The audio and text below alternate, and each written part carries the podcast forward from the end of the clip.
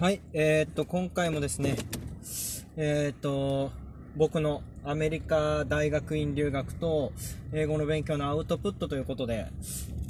このポッドキャストチャンネルのエピソードを開始していきたいと思います。えー、っと、普段ですね、このポッドキャストは通勤の車内で録音しているんですよね。で、今日もそうで、なのでちょっとところどころ、あの、お聞き苦しいところがあるかもしれないんですけど、えー、最後までご視聴いただけると幸いです、えー、今日はですね、あの、僕が貧乏アメリカ大学院生活をいかにしてサバイブしたかというテーマでの大きいテーマの一つアメリカの大学にあるフードパントリーについてお話ししていきたいと思います。えっ、とまあ僕のその留学生活っていうのは非常に貧乏で、一応、あの、地元から奨学金が出てて、あとは親の仕送りっていう形だったんですけど、まあ、えー、基本的にはまあ、カツカツ？予算カツカツみたいな状態でした。なので、えー、っと、まあ、いかにしてお金を削るかっていう部分で、作戦を練らないといけなくて、ただ食費はどうしてもやっぱ食べ物は食べないと健康を崩すんで、あの、どうしようかなっていうところで悩むところではあると思うんですよね。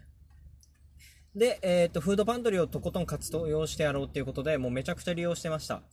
で、えっ、と、フードパントリーっていうのは何かっていうと、えっ、と、まあ、僕の言ってたポートランド州立大学の場合は、え大学内の校舎の一つの一部屋が、えフードパントリーとして運営されてまして、で、まあ、ボランティア学生たちが、そこに、えー地域のフードバンクからもらってきた食べ物を詰め込んで、えー、お昼時間になると開放して、えー、学生がフードパントリーの中に入って食べ物を5品まで食べ物飲み物を5品まで持って帰っていいよっていうやつです。えー、っとでパントリーっていうのはあのよくアメリカのお家のキッチンには食べ物とか生活雑貨が山のように積まれたクローゼットみたいなのがあるんですよ。それをまあフードパン、あ、それをパントリーと呼びます。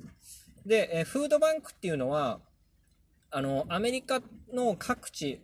別に僕が言ってたオレゴン州、ポートランド州立大学があるオレゴン州だけじゃないと思うんですけど、いろんな地域にフードバンクっていうのがあって、まあそこはそのスーパーとか、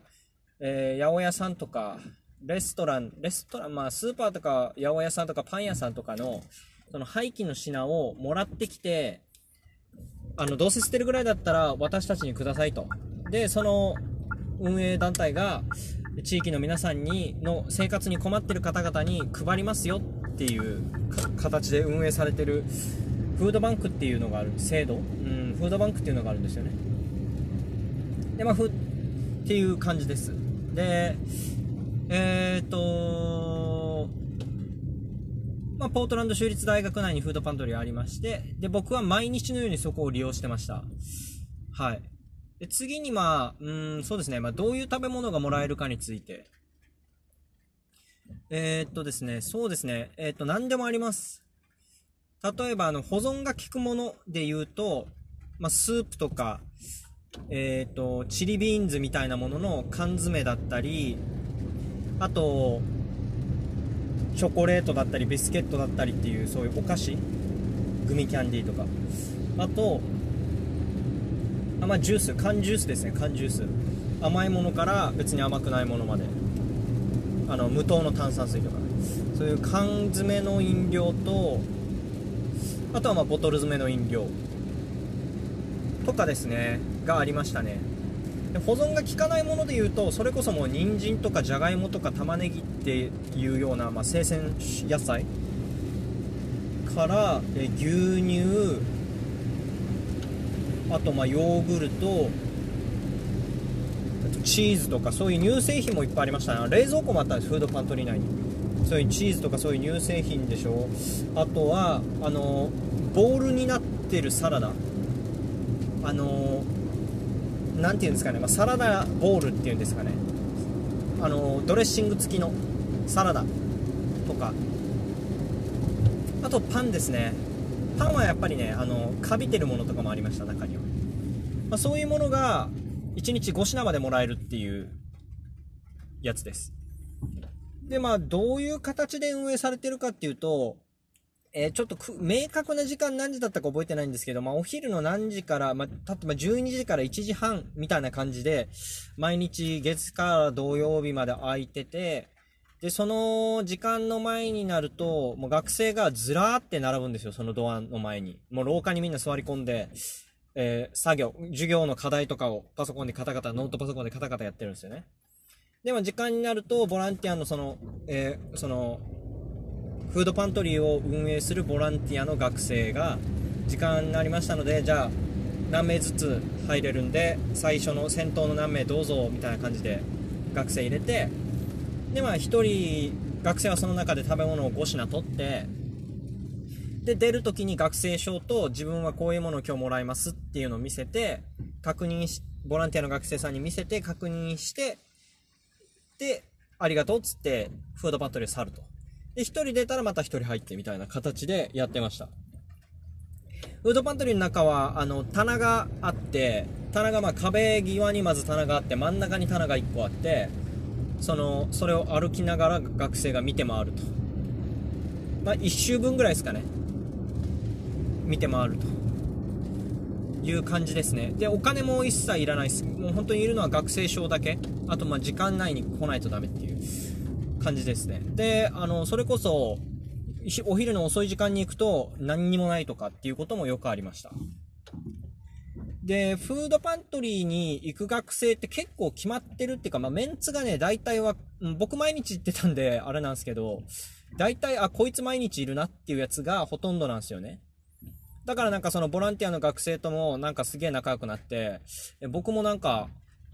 結構序盤でもう、名前で呼び合う仲になって、おいみたいな。へい、何々、今日はなんかいいもの揃ってるよ、みたいなこと言われて、あ、マジか、ありがとな、みたいな。挨拶を交わすぐらいの仲になってましたね。はい。で、まあ僕がどういう食べ物を取ってたかっていう話を次したいんですけど、えー、っとですね、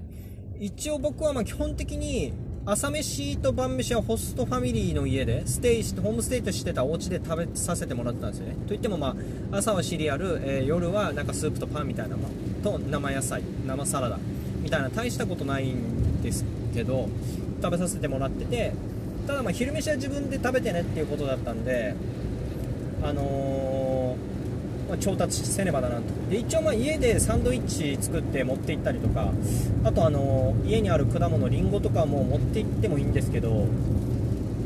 なんかまあそれだけじゃちょっとなーっていうことで僕はフードパントリーに行って基本的には昼飯を調達するっていう感じでした。でえー、っとあのー、そうですね。だから基本的にもらってたのはよくもらってたのは一番は缶詰ですね。スープとかチリビーンズの缶詰。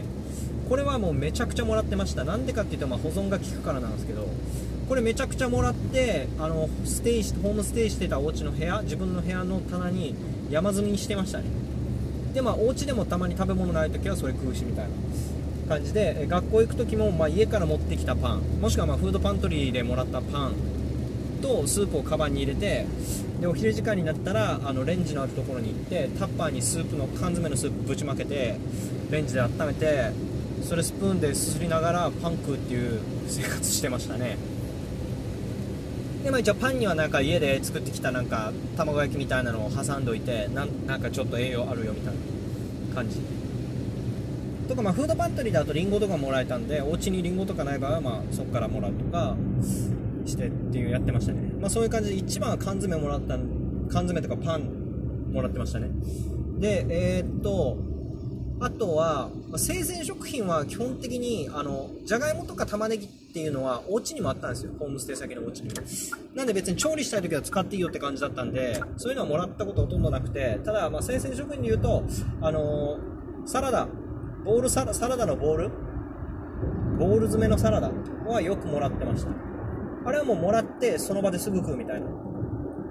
で、結構あれ買うと高いんで、もうラッ本当にあったらめちゃくちゃ嬉しいみたいな感じで、実際あの、めちゃくちゃ人気商品で、本当にすぐなくなるっていう感じでしたね。あれはもう絶対、あったら絶対もらうっていう感じでもらってました。1位缶詰、2位サラダ、そうですね、3位まあ、3位はまあ、お菓子っすかね。結構あの、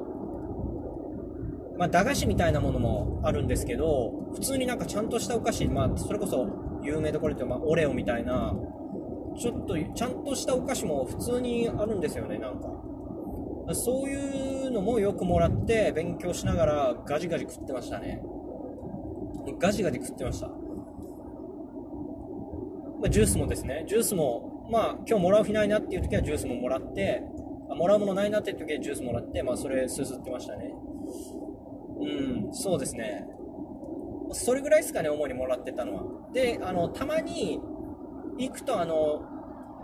そのドーナツが10個ぐらい入った箱をなんかそのボランティア学生がめっちゃ嬉しそうに見せてきて、今日はこれが何箱かあるから、お前らラッキーだぞみたいな、もらってけみたいな感じでの日とかもあったんですよね。